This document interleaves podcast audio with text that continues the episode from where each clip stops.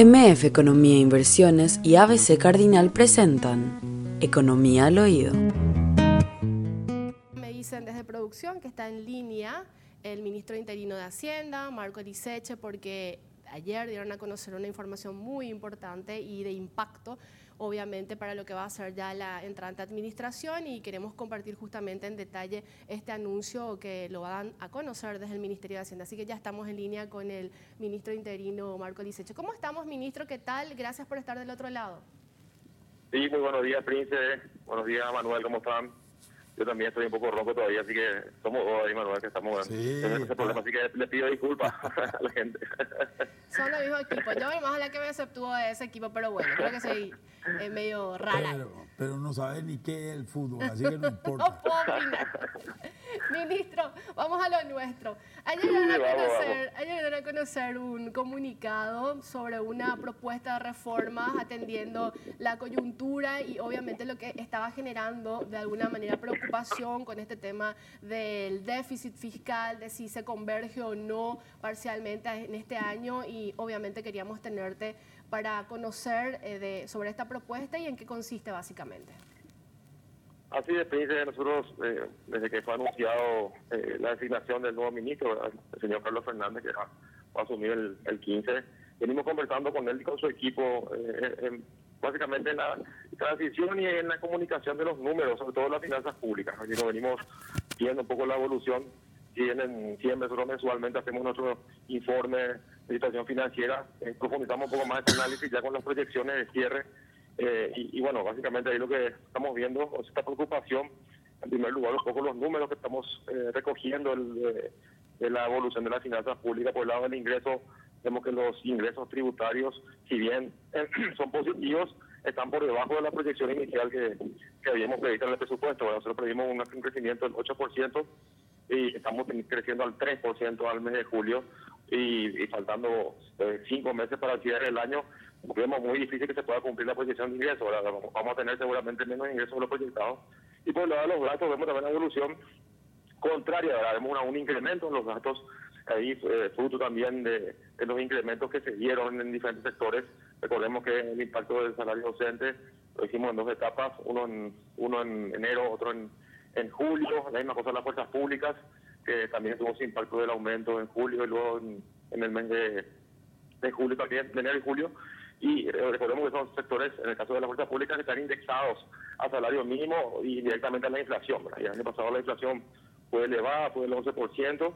Eso genera un impacto directo en las finanzas públicas, en, los gastos relacionados a eso. También las, los programas sociales, como te incorporar adultos mayores que están también atados al salario mínimo, tiene un impacto directo en las cuentas públicas. Ministro, ministro, ministro antes de seguir avanzando nomás, para hacer una diferenciación, cuando se diseña el presupuesto general para el siguiente ejercicio fiscal, y obviamente en este caso fue 2023, cuando se determina cuánto se estima de ingresos, por el lado de los ingresos, y Manuel siempre lo dice, es mucho más difícil saber cuánto de repente, si se va a lograr o no se va a lograr el alcanzar estos ingresos, versus los gastos, que es más predecible. Y la consulta puntual, el ministro, es con respecto a los ingresos. Bien dijiste que se estimaba un aumento de 8.1% o, 5, o, aproximadamente, sin embargo, al, primer semestre, casi julio, tenemos apenas 3% y obviamente eh, esa relación no va a permitir llegar a ese porcentaje en los siguientes meses, quizás. Y la pregunta puntual es, ¿qué fue lo que pasó que finalmente no se pudo llegar a ese porcentaje estimado, al menos por el lado de los ingresos? Y obviamente la otra pregunta sería el del lado de los gastos, que yo imagino que también habían contemplado esta indexación y, e incluso este reajuste del salario básico profesional docente. Sí, por el lado del ingreso, lo que vemos que los, impuestos que tuvieron menor rendimiento son los impuestos sobre la renta, Que, que estamos viendo que y nosotros habíamos previsto inicialmente sobre un crecimiento del 4% del, del, producto, obviamente eso no se dio por la sequía que tuvimos el año pasado, entonces evidentemente vemos una caída en los impuestos a los ingresos, ¿verdad? todas las liquidaciones de los impuestos a la renta es lo que está tirando un poco para abajo esos números, también el consumo en el primer semestre no fue el esperado, ahora sí estamos viendo una recuperación, eh, las esperanzas que tenemos justamente que este segundo semestre, el repunte de la, de la, del consumo, de las importaciones, eh, compensen en parte esa caída que hubo en los ingresos, en los impuestos de los ingresos, en el impuesto de la renta. Y por el lado gasto, como bien decís, nosotros previmos obviamente ese impacto, pero al no tener los ingresos que previsto, hay un descalce, Nosotros previmos eh, X ingresos que no vamos a tener, pero los gastos sí se van a realizar efectivamente porque son gastos rígidos, entonces ahí tenemos ese desfasaje entre, entre el ingreso previsto y los gastos este, este caso. Lo que sí no estaba estimado es los intereses de la deuda, que es lo que, voy a decir a continuación. Nosotros habíamos eh, previsto los intereses sobre ciertos supuestos, de que ya iban, iban a venir en descenso, o por lo menos a una trayectoria ya más normal los intereses internacionales, sin embargo, siguen altos, siguen elevados.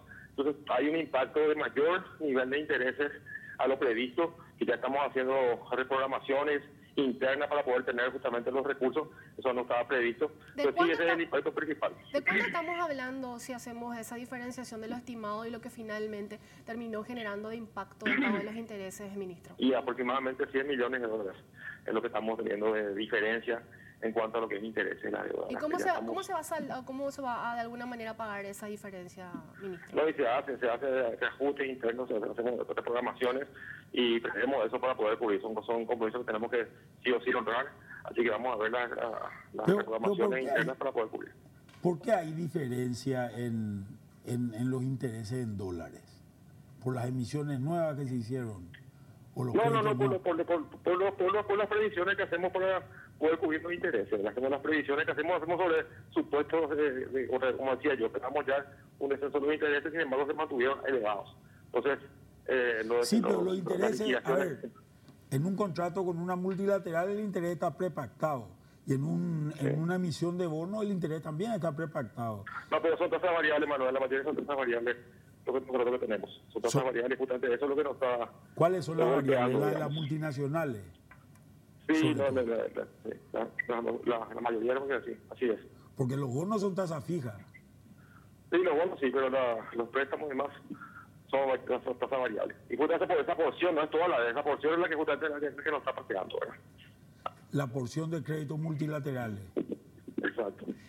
Ministro, cuando, decís, cuando mencionas reprogramar, ¿de qué, ¿de qué recursos o de qué grupo de gastos se va a redestinar estos recursos para tratar de calzar esto? hoy tenemos, tenemos cubierto básicamente hasta, hasta más de la mitad del año. Estamos viendo las opciones para poder, eso trabajando ya para poder cubrir, tenemos las opciones eh, de poder hacer esas reprogramaciones, ¿verdad? Este, no, tengo mano todavía, no tengo mano todavía, pero es lo que estamos trabajando. Estamos previendo. La, la emisión de los bonos soberanos, y estoy hablando de la emisión internacional y colocación posterior, ¿no impactó en, este, en este supuesto escenario, en los supuestos escenarios que están haciendo? Porque generalmente las emisiones internacionales se hacen en los primeros meses del año, sin embargo, debido, como ya lo mencionabas, las condiciones eh, externas poco favorables hicieron que se retrasara esta emisión. ¿Esto no impactó en, el, en tu flujo, en el flujo de caja, ministro?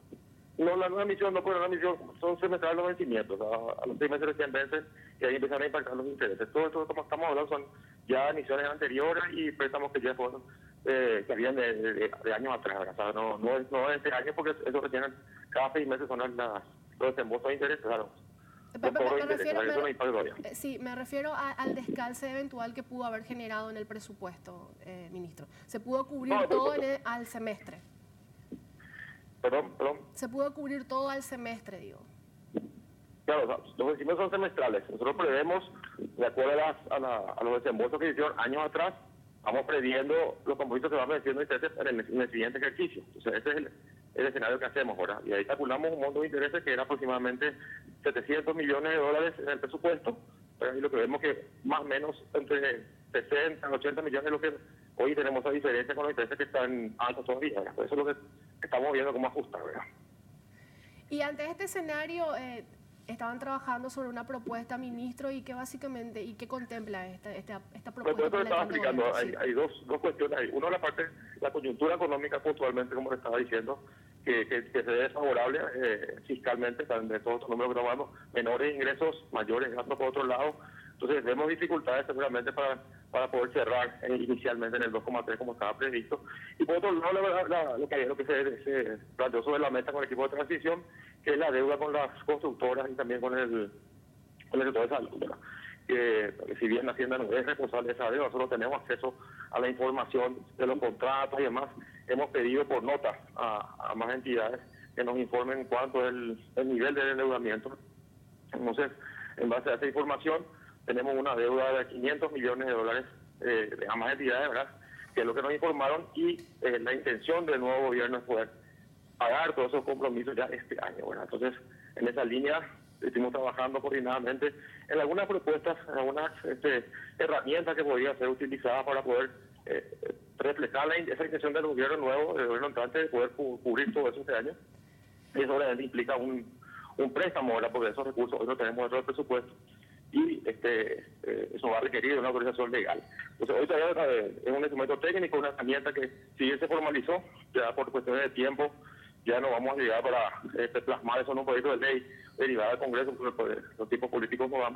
Pero sí ya hemos puesto a consideración también del Ejecutivo esta propuesta y queda con una hoja de ruta para el, siguiente gobierno eh, de tener esa, esa opción de, eh, de acudir, repito, al Congreso a pedir esta autorización y eso va a implicar obviamente también un mayor déficit eh, estimado en 4, 4% para el cierre de este ejercicio. Eso es un poco lo que se plantea, eh, repito, ya en coordinación con el equipo de transición y bueno, estamos eh, ya viendo eso, cómo, cómo se podría trascender a partir del 15.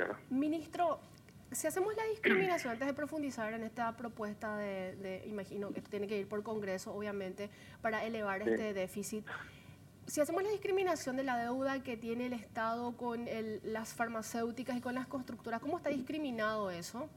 Eh, pregunto puntualmente esto porque eh, habían y se surgieron muchos números como que no hay algo bien establecido porque desde el sector farmacéutico hablan de 300 millones de dólares, del sector eh, de las vialeras hablan incluso de 400 millones de dólares sin contemplar los intereses. Entonces, finalmente, ¿cómo se saca estos 500 millones de dólares y discriminado salud y obviamente MOPC?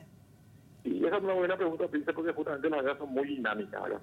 nosotros pedimos eso por nota y el corte al mes de junio. Al mes de junio, pues probablemente ahora los números hayan variado un poco porque se, se pagan los compromisos y también se van generando nuevos. A junio, que es la última información que tenemos por nota, es de 340 millones en el caso de, la, de las constructoras y 200, 220 en el caso de las farmacéuticas. Repito, eso a junio, por eso probablemente hay muchos números, como voy a decir, porque se hablan, inclusive cuando ellos hablan, hablan de contratos que todavía no se previeron, pero que están previstos para este año, por ejemplo que todavía no se provisionó, pero que si este año se va a provisionar. Hay mucha diferencia en cuanto a lo que se va mencionando afuera, pero lo que Salud nos informó son ya los, aquellos bienes ya entregados, ya recepcionados al mes de junio, y son 220 millones en salud y 340 eh, en obras públicas. ¿Eso incluye los intereses, eh, ministro? Digo, intereses por la sesión de créditos, sí. Incluye los intereses de aquellos que ya hicieron el reclamo correspondiente. Como sabía, hay un proceso ahí, ¿verdad? Que lo que hacen el reclamo, eso se va registrando. O sea, pero entiendo que eh, hay una parte que ya está reclamada, que sí está incorporada, otra parte seguramente, repito, como esto es dinámico, se van a ir presentando seguramente después. Este monto que mencionas de 240 millones con el sector salud, obviamente no incluye la deuda que tiene el IP, eh, que tiene eh, la deuda del IPS, vamos a denominarlo de alguna manera, con el sector farmacéutico. No incluye esa deuda. Así, así es, así es, tal cual. Es solamente con el Ministerio de Salud Pública y el Ministerio de Obras Públicas. El IPS, como es un ente autónomo autórico tiene sus propias reglas, ¿verdad? Se rige por otras otras cuestiones que seguramente también se analizarán en el equipo económico, pero que en esta propuesta no estaba previsto. Se diseñó un proyecto de ley porque para que la gente se ubique, eh, la idea de, o bueno, lo que se esperaba para este 2023 era que se converja al 2.3% del déficit fiscal, es decir, la, diferencia entre los ingresos y gastos. Y finalmente, por todo lo que estás mencionando, el escenario de alguna manera adverso que se dio a nivel económico y también como presupuestariamente hizo que eh, estos tuvieran que de alguna manera superar o va a superar el 2.3% y mencionabas que va y proponen un 4.1%, incluyendo las deudas que del sector farmacéutico y vialeras. Y obviamente esto tiene que ir por Congreso, ministro, para la autorización porque se contemplaba en el 2023, en el presupuesto 2023, el 2.3%, ¿es correcto? Así es, así es por las dos cuestiones. Tiene que ir al Congreso por la autorización para, para conseguir los préstamos correspondientes y por el tope del déficit fiscal. Ambas cuestiones requieren autorización legal, entonces eso va a requerir de, un, de una presentación al Congreso de este esta propuesta, una vez convertido en proyecto, porque todavía es un borrador, digamos, de, herramientas que estamos presentando, pero una vez convertido eso formalmente en un proyecto de ley, hay que presentar al Congreso eh, para poder eh, tener esa herramienta de manera eh, definitiva y poder implementar en los siguientes meses. La deuda que solicitan al Congreso, ¿de cuánto es, ministro? ¿Y cómo se va a hacer? ¿Va a ser vía de emisión bonos? con algún organismo internacional que imagino va a requerir más tiempo? ¿Cómo están buscando o viendo la manera de, financiar eso? Y, el monto es el mismo que, básicamente informaron estas, entidades de 550 millones de dólares eh, la autorización máxima, obviamente se establece un tope máximo que va a depender de la ejecución, porque finalmente todo, finalmente en esos meses va a haber, se va a ver la capacidad de poder ejecutar todo esto y se va a ir pidiendo los desembolsos a medida que se vaya ejecutando. Pero la autorización máxima sería hasta 550 millones y, se prevé todas las vías, ¿verdad? Porque como venimos haciendo ya los últimos dos años, eh, prevemos la, la posibilidad de que el CICO pueda haber las herramientas que le sean más, eh, digamos, eh, financieramente en ese momento cuando quiera hacer la misión aceptable, como decía, con los intereses siguen elevados, entonces tener todas las herramientas bajo la mesa, las, las opciones. Puede ser bono a nivel, internacional, puede ser bono a nivel local o puede ser préstamos a través de las multilaterales, que va a depender un poco de la, qué es lo que más nos conviene en el momento que se quiera hacer uso de esa herramienta. Entonces, se prevén todas las vías. Esta propuesta lo analizaron, obviamente, y pusieron en mesa con el equipo de transición, ministro y eh, ¿se encamina de alguna manera o hubo una suerte de objeción en ese sentido o cómo fueron las tratativas? No, no, de hecho que sí, de hecho que sí, porque como te decía, de que eh, hace un mes aproximadamente, cuando se oficializó eh, la asignación del señor Carlos Fernández, eh, venimos conversando de estas situaciones, tanto la parte, repito, la parte financiera, la parte económica, la condición económica, como también esta preocupación que nosotros entendemos perfectamente y, compartimos la preocupación de poder eh, honrar todos estos compromisos, eh, en el sentido de que siempre lo venimos hablando, ¿verdad? así como la economía del país, así como las familias han sufrido todos estos años de diferentes shocks que hemos pasado, no es la situación como en el 2018, en el 2018 era diferente porque el circo estaba con una musculatura distinta, teníamos años buenos, o sea, el circo tenía, y gracias a eso aguantamos todas estas situaciones, pero hoy la situación es diferente, ¿verdad? Hoy el, el circo estaba más debilitado, eh, con sucesivos déficits continuos, entonces es una situación más complicada. Entonces en esa línea entendemos la preocupación del, equipo que está entrando y queremos dejar en conjunto, digamos, una, posible solución a esto y a partir de ahí trazar una trayectoria ya manos, obviamente, del, nuevo equipo, de, de acuerdo a su, ya su política, la reforma que ellos van a implementar, de poder planificar la nueva transición. ¿Consulta? Yo tengo otra, de hecho. Pues hay una pregunta, y creo que a vos también, Manuel, se te, se te habrá preguntado en ese momento. Cuando hay una transición de gobierno, la gran pregunta es: ¿cuánto van a dejar en caja, ministro, para el entrante gobierno? ¿Hay dinero? ¿No hay recursos? Oh, claro, eso también ya lo hablamos con ellos, ya, ya le hemos pasado toda la información eh, eh, cuando hablamos del tesoro, hablamos de la caja, obviamente también es algo dinámico, o sea, no es que hay, hay, que hacer un corte hoy, una foto hoy y va a ser muy distinta a, fin de mes o a comienzo del año por la recabación, ¿verdad? El, flujo de ingresos del fisco se da, los, se da los primeros días del mes y a fin de mes pagamos toda la cuenta, se va ese flujo, ¿verdad? Entonces, hay una, una cuestión dinámica. Ahora, las cuentas están los saldos. Ahí sí ya hemos informado todos los saldos de tesorería, en lo que tiene que ver saldos de préstamos. Hay como 300 millones de dólares hoy eh, de saldos que no, se, que no se van a tocar, no se tocan, que si bien ya están comprometidos parte de eso, porque es parte de, para la amortización de capital de la deuda, está previsto ya hasta junio del año que viene poder cumplir con todo lo que es amortización de capital y parte de eso también ellos van a tener de libre disponibilidad. Después está la misión nueva que hicimos en el mes de junio, 400 millones que también está disponible, también eso está comprometido obviamente porque está previsto para el pago de deuda y también para la parte de obras públicas eh, y, y, la emisión que ya se va a hacer con el 2024, ¿verdad? que se va a hacer solamente en enero que todavía está definido los montos, seguramente serían todos los 600 millones nuevamente. Va a haber recursos eh, para poder cumplir con las obligaciones que está en el presupuesto. Eh, entonces, eh, ya, ya hemos conversado con él, que le hemos dejado todos los números de estas, de estas cuentas. Ministro, un gusto haberte tenido y te deseamos el mayor de los éxitos. No, muchísimas gracias, Príncipe, Manuel. un gusto saludarles por todo este tiempo que, que tuvimos. Siempre tuvimos buena predisposición con ustedes para poder hablar Así que agradecido eh, y obviamente le deseamos todo el éxito al nuevo equipo del Ministerio de Hacienda. Esperemos que, tengamos buenos años económicos eh, para poder eh, facilitar la situación que, hoy tenemos. Así que muchas gracias. ¿Y vos qué vas a ser ministro cuando a partir del 15? No, y yo, soy de carrera, soy Manuel, aquí en el Ministerio de Hacienda, seguramente vamos a conversar con el, con el equipo entrante, siempre con el ánimo a colaborar, eh, donde, donde nos digan que queremos una mano, vamos a estar ahí. Gracias, ministra, que tengas un excelente Muchas gracias, hasta luego, igualmente. Era Marco Eliseche, ministro interino de Hacienda. Eh, el escenario está medio complicado, Manuel. Pues, te digo lo siguiente, porque ya lo veníamos hablando en el programa y nosotros de alguna manera y tu análisis ya iban caminando y que era muy difícil llegar al 2.3% del déficit para este 2023.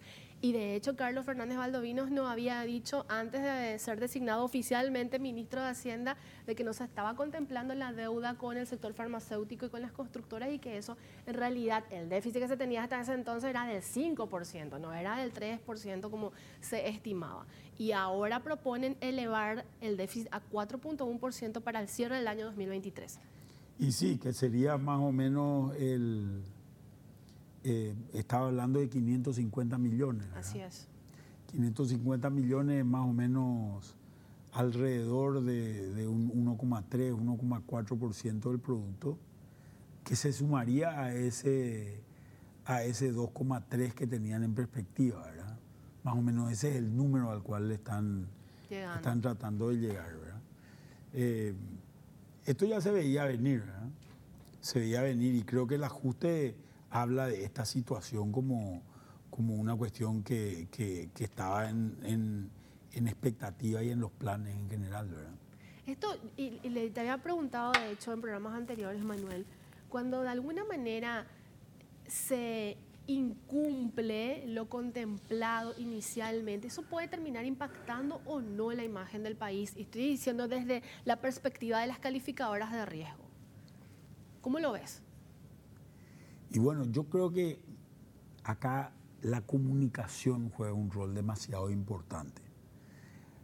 Eh, la comunicación en el sentido de, realmente tener una precisión en por qué se hizo esto, por qué no se había, no se había imputado anteriormente.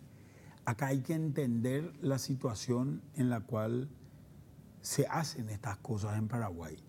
Esto que, que lo decía muy sutilmente Marco Liseche, decía, eh, nosotros no somos los administradores, o Hacienda no es el administrador de estos contratos. Lo que decía, estos contratos se hicieron por fuera sin informarnos a nosotros, ¿verdad? Esto es básicamente lo que ocurre. Y esta es una situación que se repite permanentemente. Em, esto Gran parte de la modificación que está tratando de hacer el gobierno entrante sobre el tema de economía y finanzas es justamente tratar de evitar este tipo de cosas. Tratar de evitar que el día de mañana salud haga un llamado licitación para medicamentos y que Hacienda no se entere de eso. Si no parecería ser que lo que se busca es controlar justamente esos gastos que se van haciendo por fuera de la parte de, la parte de Hacienda. Vamos a ver si consiguen hacer esa, esa, esa modificación. Es una modificación que no es sencilla hacerla y no es sencilla hacerla por la sencilla razón de que siempre van a haber dos leyes, ¿verdad? Así es. Por un lado va a haber una ley de presupuesto que le va a autorizar X, por ejemplo, al Ministerio de Salud, y después va a haber va, a estar la ley que, le da rectoría al Ministerio de Hacienda sobre los temas, sobre los temas económicos. Esta palabra rectoría es una palabra que va apareciendo mucho últimamente y que es, parecería ser la base de todo lo que se está tratando de encarar desde el nuevo gobierno. Eh, rectoría yo estuve buscando mucho la definición de rectoría. el sábado pasado ya lo habíamos también buscado y planteado, sí. Y la verdad es que no me queda muy claro, porque vos pones la palabra rectoría y te sale rector de la universidad, ¿verdad? Y posiblemente va a eh, funcionar así, Manuel. Y sí. Eh, pero no sé muy bien cómo funcionaría en este caso. Parecería ser que tiene mucho impacto lo que, eh, o en los temas financieros y económicos, lo que diga Hacienda es la, última palabra, ¿verdad? Entonces, esto casi parecería que el nuevo, Ministerio de Economía y Finanzas va a tener que firmar estos contratos o va a tener que autorizar la firma de estos contratos. De lo contrario, no van a ser autorizados los contratos. Vamos a ver, estos son los detalles que creo que son los que tenemos que ir aclarando. A, a, mí una de las cosas que me parecía demasiado laxo es el tema de no poner ningún viceministerio en la, en la ley. Es más, sacaron una ley de organización administrativa del Estado, que fue un proyecto de ley que fue enviado a, que leímos también en el, el sábado pasado, que fue enviado al Parlamento, y esa ley exige que las cartas orgánicas de los ministerios, incluido el de Economía y Finanzas, lleguen hasta el nivel de director general, que esos son cargos establecidos por ley.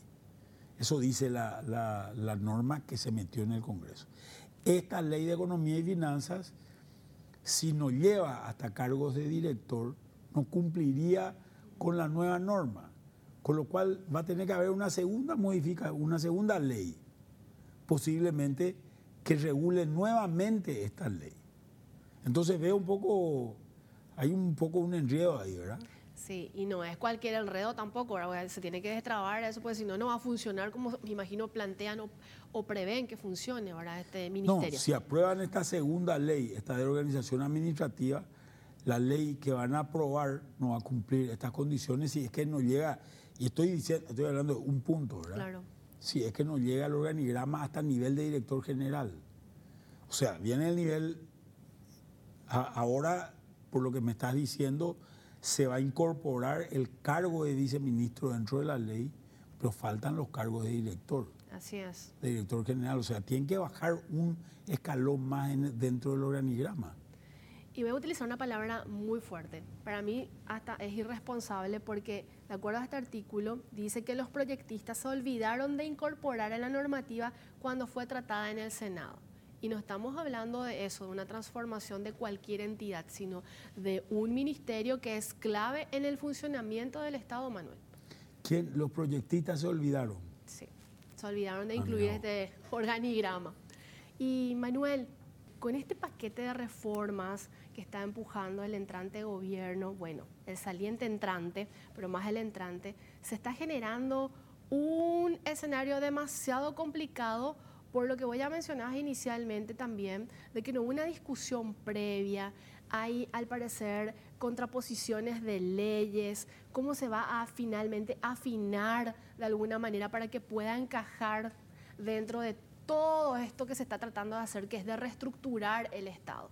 Pero se está queriendo hacer de una sola y obviamente se van a enfrentar a situaciones muy complicadas como cuando hablamos de los funcionarios y en estos días ya se suscitaron varias manifestaciones, de hecho, de, sindicatos de diferentes dependencias, como ser el de la Secretaría Técnica de Planificación e incluso de, de la Subsecretaría de Estado de Tributación. Y la pregunta puntual en este caso es, Manuel, ¿cómo se hace o se resuelve de alguna manera una situación tan complicada que va a poner de alguna manera en contraposición normativas, leyes, eh, códigos laborales y todo lo que emana la parte laboral de, estas entidades. Y bueno, creo que este es uno de los grandes desafíos, ¿verdad? El tema, el tema laboral barra sindical es un tema, es un tema complicado, ¿verdad? Eh, yo creo que, sobre todo sobre, la base de que gran parte de los propios votantes del, presidente electo y del Partido Colorado son funcionarios públicos. Y esos mismos funcionarios públicos son los que están preocupados, estos mismos que votaron son los que están preocupados. Eh, entonces, hay que ver cuáles son las, las resultantes de esto. Creo que el sindicato de Estado, de, el sindicato de tributación había hecho ya planteamientos al respecto de, cómo se podría, de, cuáles serían las diferencias que existen eh, salariales, ¿verdad? Y cómo se debería equiparar todo. Eh, obviamente todas las equiparaciones van para arriba, ¿verdad? Sí. Y a mí me comentaba, creo que ya lo dije en algún momento dado, me comentaban eh, gente vinculada al tema aduanero, eh, despachantes y compañía, me comentaba en algún momento que ellos hicieron el cálculo y hablaban de una diferencia salarial del orden de 77 millones de dólares entre las dos instituciones que se van a fusionar. Eso no va a reducir gastos, va a aumentar gastos. Se rigidiza, de hecho, porque son salarios. Claro, va a aumentar porque no se le puede bajar. Creo que hay que entender muy bien también algunos conceptos, ¿verdad? Eh, uno de los conceptos que hay que entender muy claramente es el concepto de derecho adquirido. El, el, derecho adquirido es algo que no me pueden sacar laboralmente. En el, tengo entendido que en el derecho laboral esto a mí no me pueden sacar este, este, este derecho que me gané en el tiempo, que es un salario, por ejemplo. Si yo gano 5 millones de guaraníes, no me pueden bajar a 4 millones el salario. Me tengo, me, me tengo que quedar en 5 millones. Entonces, en el momento en que exista este derecho adquirido y, viene un funcionario de mismo rango de aduanas que gana 7 millones de guaraníes y el de la SED gana 5 millones de guaraníes, ¿qué es lo que va a ocurrir? Lo que va a ocurrir va a haber una presión permanente para que este que gana 5 millones de guaraníes se le equipare el salario al, de, al, al otro, al, del, al de 7 millones de guaraníes. Y esto va a generar una presión a la SUA, va, a generar una presión, va a generar problemas, va a generar eh, discusiones, debates, etcétera, eh, también este tema, a, mí una cosa que me interesa siempre es este tema de derecho adquirido, cómo se entiende en el caso de la jubilación también, también. es importante tenerlo en cuenta. Si yo entro a trabajar hoy a una institución y me dicen, que dentro de 30 años me voy a jubilar que la forma en que me voy a jubilar va a ser con el valor de mi último salario, que esta es una realidad en muchas instituciones, ¿verdad? Eso no es un derecho adquirido. No. Esto es un derecho en expectativa. Recién se convierte en derecho adquirido cuando me jubile. Así es. Cuando me jubilé y me jubilé con mi último salario, ahí no me pueden más cambiar porque ahí se volvió un derecho adquirido. Y acá creo que hay un concepto equivocado en el equipo entrante. El equipo entrante está diciendo que no se le va a tocar la jubilación a ninguna persona que hoy esté trabajando. Y esa por, en función de estos derechos adquiridos, esa gente no tiene derechos adquiridos, tiene derechos en expectativa. Entonces hay una posibilidad de armar una reforma, una reforma que ya, que sea, porque imagínate, si yo armo una reforma que recién va a afectar al que entre a trabajar después de que se promulgue esa reforma, el tiempo que va a pasar va a ser larguísimo. Sin embargo, puedo acelerar mucho ese proceso si consigo de alguna manera que gran parte de estos derechos en expectativa, porque obviamente también hay derechos en expectativa distintos, ¿verdad? No es lo mismo un chico que entró a trabajar el año pasado que uno que le falta un año para jubilarse, ¿verdad? Entonces, es un derecho en expectativa casi adquirido, digamos, en un caso, y en el otro caso es un derecho en expectativa que le falta muchísimo, ¿verdad? Esta estas diferencias hay que tenerlas en cuenta y hay que evaluarlas en el momento de tomar la decisión. Pero creo que la decisión que se puede tomar en el área jubilatoria es una decisión, es mucho más clave, sobre todo teniendo en cuenta que estas reformas que se están haciendo, que posiblemente en el largo plazo tengan un impacto positivo, eh, en términos globales digo, porque yo veo un efecto positivo y veo un efecto negativo. ¿Cuál es el efecto positivo que veo? Veo, por ejemplo, que la unificación de Hacienda y aduana va a permitir mucho más fluidez de información. Entonces, voy a poner un ejemplo. Eh, Prince Otto eh, importó, eh, no sé, anteojos, ¿verdad? Y trajo mil anteojos, ¿verdad? Para vender. Y después vos te vas y te encontrás en la SED que Prince Otto en realidad declaró una facturación que representa a 10.000 anteojos, no a 1.000. Quiere decir que hay 9.000 anteojos que entraron por debajo del puente, ¿verdad? O que entraron sin pagar impuestos, se, se, se subvaloró la mercadería, cualquiera de estas cosas. Esta comunicación es una comunicación que ha sido complicada históricamente, no solamente entre la SED y la aduana, en el Estado paraguayo. Yo incluso me iría más lejos, me hubiese ido más lejos en la dirección de ingresos tributarios y hubiese puesto que la recaudación de IPS, por ejemplo, vaya también vía esta nueva dirección. Que no sea solamente de ingresos tributarios, que sea de recaudaciones generales. Que todos los pagos que se hagan al Estado central se hagan a través de esa dirección con lo cual hay muchísimas más posibilidades de cruzamiento de información. Pero ellos mismos se restringieron solamente a estas dos, a estas dos áreas, Que, y hay bastantes más áreas en, en, el Estado, porque eso el día de mañana va a permitir una serie de facilidades. En otros países todo se cobra en, una, una, organización como va a ser esta Dirección de Ingresos Tributarios. ¿verdad? Eh, creo que eso se podía, se podía eh, haber hecho. Esto puede generar una mejora en el control. Ellos hablan, el gobierno entrante está hablando de 400 millones de dólares en estos temas.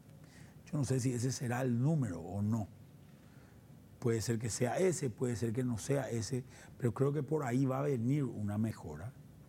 Sobre todo teniendo en cuenta algo que es muy importante.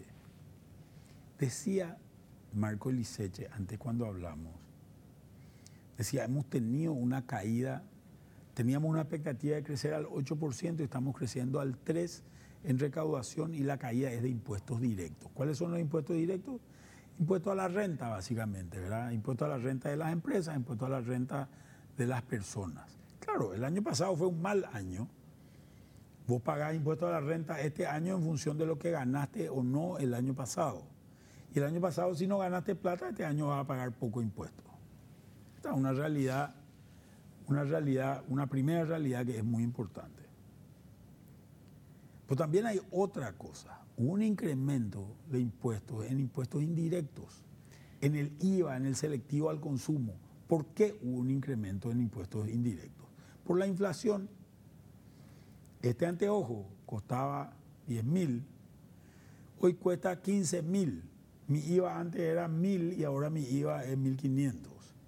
¿verdad? Entonces, hubo un incremento en, recaudación que se va a frenar. ¿Por qué se va a frenar? Porque la inflación está bajando. Entonces, no podés pretender seguir con la misma recaudación en guaraníes si es que no tenés, eh, cuando se te está frenando la inflación en los impuestos indirectos, que son el volumen más grande en la recaudación. La única forma de compensar estas situaciones es haciendo que los impuestos a la renta crezcan.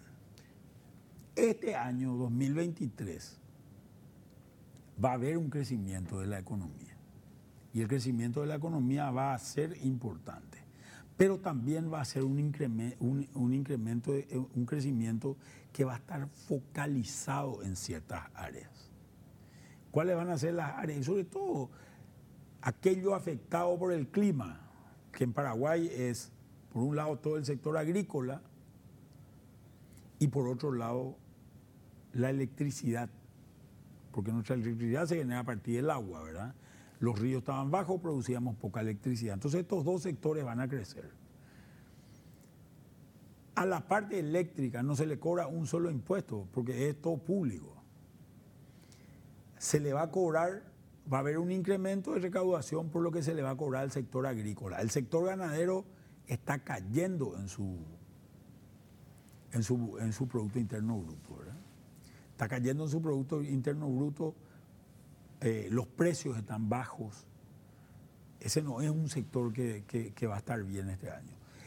Todo el resto de los sectores, hay sectores atados obviamente al sector agrícola, sectores comerciales, algunos de ellos, los sectores industriales, algunos de ellos, hay otros que no están también, tampoco por, una situación justamente tributaria eh, vinculada a esto. Eh, los sectores de transporte vinculados también al agro van a, van a, van a seguramente tener incremento. Todo el resto de los sectores no es que ha tenido un desarrollo o un crecimiento muy notorio. Nosotros, sobre todo comercio y servicios, que son los sectores más importantes en zonas urbanas, no han tenido un comportamiento muy positivo. Muchos de ellos, primero, sobre todo en el sector comercial, están muy afectados por el contrabando, sobre todo contrabando argentino. Y que se va acentuando también, Manuel, por el diferencial. Y que se va profundizando. Mañana son las elecciones en, en Argentina, las pasos son muy importantes para definir qué es lo que va a ocurrir en la frontera con Paraguay. Y el sector de servicios, que es el sector donde más empresas posiblemente haya, eh, y es un sector que estos, estos sectores de comercio y servicios vienen golpeados de la pandemia ya. Entonces, obviamente, generan muy poco margen tienen que pagar muchas deudas que generaron en un proceso determinado. Y toda esta situación se va agravando o se fue agravando y no se está resolviendo en el año 2023. Esperemos que, que tengamos un impacto y también tenemos otro impacto muy importante que es la tasa muy elevada. 8.5, se sigue manteniendo. Fíjate que el presidente del Banco Central saliente ha decidido no bajar las tasas. Hoy tenemos una, tasa de inflación de 3,8 y tenemos una tasa de referencia de 8,5%, es muy alta, sobre todo para esta inflación. Y creo yo que la situación que se está planteando también tiene mucho que ver con el gobierno entrante, El gobierno entrante es el que quiere dar la buena noticia posiblemente, y veamos, veremos seguramente que Carlos Carballo, el, futuro presidente del Banco Central, va a ser el, que, el primero que va a bajar la tasa. ¿verdad? Entonces vamos a ver, no sé, una tasa de 8%, seguramente este mes de agosto. Eh, la reunión creo que allá por el 23 de agosto más o menos. Sin embargo, Manuel, no se va a poder bajar por debajo de 4% en lo que va de este año. Máximo 6% se llegaría, si estimamos, digo. Bueno, lo que se busca en este caso es una tasa neutral. ¿Qué es una tasa neutral? Una tasa neutral es una tasa que no incrementa el volumen de dinero, ni tampoco lo hace disminuir. Hace que se mantenga esa, eh, eh, la cantidad de dinero creciendo a tasas reales. En otras palabras, la economía crece 4%, la cantidad de dinero también crece a 4%. Cuando vos tenés una política restrictiva, lo que haces es la economía te crece a 4%, pero tu cantidad de dinero se va reduciendo. Se va reduciendo, incluso crece a valores negativos, se achica la cantidad de dinero eh, en general. Y cuando tenés una política expansiva, tenés que tu economía crece a 4% y tu cantidad de dinero crece al 5 o al 6%. ¿verdad? En general, nosotros miramos horizontes de política de, largo plazo que son, ¿qué quiere decir horizonte de política? Creo que esto ya lo conté alguna vez. Pero siempre es bueno refrescar, hermano. Yo tenía un profesor de macroeconomía en Inglaterra que me decía, la economía es como una es como, o, la política económica es como un eh, auto que tiene eh, juego en el volante. Yo no sé si ustedes saben lo que es. La gente, hoy, hoy los autos son todos chuchi. Antes los autos no eran tan chuchi y vos tenías que doblar para que empiece a doblar más o menos 10 metros después del auto, ¿verdad? los colectivos de antes, por ejemplo. Los colectivos de antes eran así, ¿verdad? En fin. Vos tenías que doblar y vos le veía al chofer que estaba moviéndose y el, el, micro seguía yéndose derecho, ¿verdad? Eh, porque tardaba 10, 10 metros más o menos en reaccionar, ¿verdad? Así mismo funciona la, la política económica en general. Vos tomás una decisión hoy que afecta en el tiempo. En el caso puntual de la política monetaria, se habla de un tiempo de instalación de una política de dos años. En otras palabras, vos tenés que mirar la tasa de hoy y ver cuál es la expectativa dentro de dos años. Por eso el Banco Central tiene, hace unas encuestas eh, que pueden estar mejor o peor hechas, pero hace unas encuestas y le pregunta a la gente, como si fuera que la gente sabe, ¿verdad? Eh, ¿Cuánto va a estar la inflación dentro de dos años? ¿Cuánto va a crecer la economía también? Y le pregunta a la gente cuánto va a crecer la economía y los perros sacan su dedo y dicen más o menos tanto, ¿verdad? Eso, es lo que yo creo que la mayoría de la gente hace, ¿verdad? Porque eh, son variables difíciles de predecir, pero te habla de las expectativas de la gente. cuando las expectativas son inflacionarias, la gente te dice, hoy la inflación es 3,8, yo dentro de dos años creo que va hasta a 10. Lo que voy a hacer es voy a actuar seguramente en consecuencia a eso. ¿Verdad? Entonces no es tan importante el número como es importante la tendencia del número. ¿verdad? Eh, si yo creo, porque la situación funciona así, si yo vendo chicle, ¿verdad? Y creo que el precio del chicle va a subir. Hoy ya voy a subir el precio de mi chicle, entonces me voy a quedar con un margen, ¿verdad? que me va a permitir recomprar esa mercadería eh, el mes que viene. Me contaba, yo tengo un amigo paraguayo que tiene un restaurante en Buenos Aires, en, un shopping, y me dice que, me contaba que una vez al mes se reúnen toda la gente que está en el patio de comida de ese shopping donde él está, y dicen, ¿qué vamos a hacer? Y vamos a subir 15%, dale 15%. Y todos dicen 15%. Esas son las expectativas inflacionarias de la Argentina. Entonces, la hamburguesa que valía mil pasó a valer 1150, ¿verdad? Porque decidieron subir. Y esas son las expectativas inflacionarias. Si esa misma reunión se hiciese en un shopping en Asunción, posiblemente nadie suba el precio. Porque en Paraguay no hay expectativas inflacionarias. O posiblemente esa reunión en Paraguay se realice una vez al año nomás y la suba no sea de 15%, sino sea de 5% nomás. Y posiblemente algunos no, no, se pongan de acuerdo con el otro. Porque si yo vendo hamburguesa y vos me vendés hamburguesa, subí nomás vos 5, yo voy a dejar igual, voy a vender más que vos, ¿verdad? la gente se va a ir más a mi local que al tuyo, ¿verdad? Entonces, ese tipo de cosas son las que son importantes en, este, en, en estos temas, ¿verdad? Esa tasa de interés alta que tenemos hoy y que tiene que ir bajando, le está generando un costo también a las empresas. Esas empresas que se financiaron, que no tuvieron recursos, que tuvieron que refinanciarse, están teniendo esos, esos recursos a costos elevados. Eh, eh, están teniendo ese financiamiento a costo elevado. Porque ¿Qué hace el banco? El banco recibe plata del público y dice, a ver, la tasa de política monetaria es 8,5, por tanto a mí el Banco Central me toma plata a 8,5. Y para mí el riesgo del Banco Central es cero. El Banco Central me va a dar siempre esa plata. Eso quiere decir riesgo cero.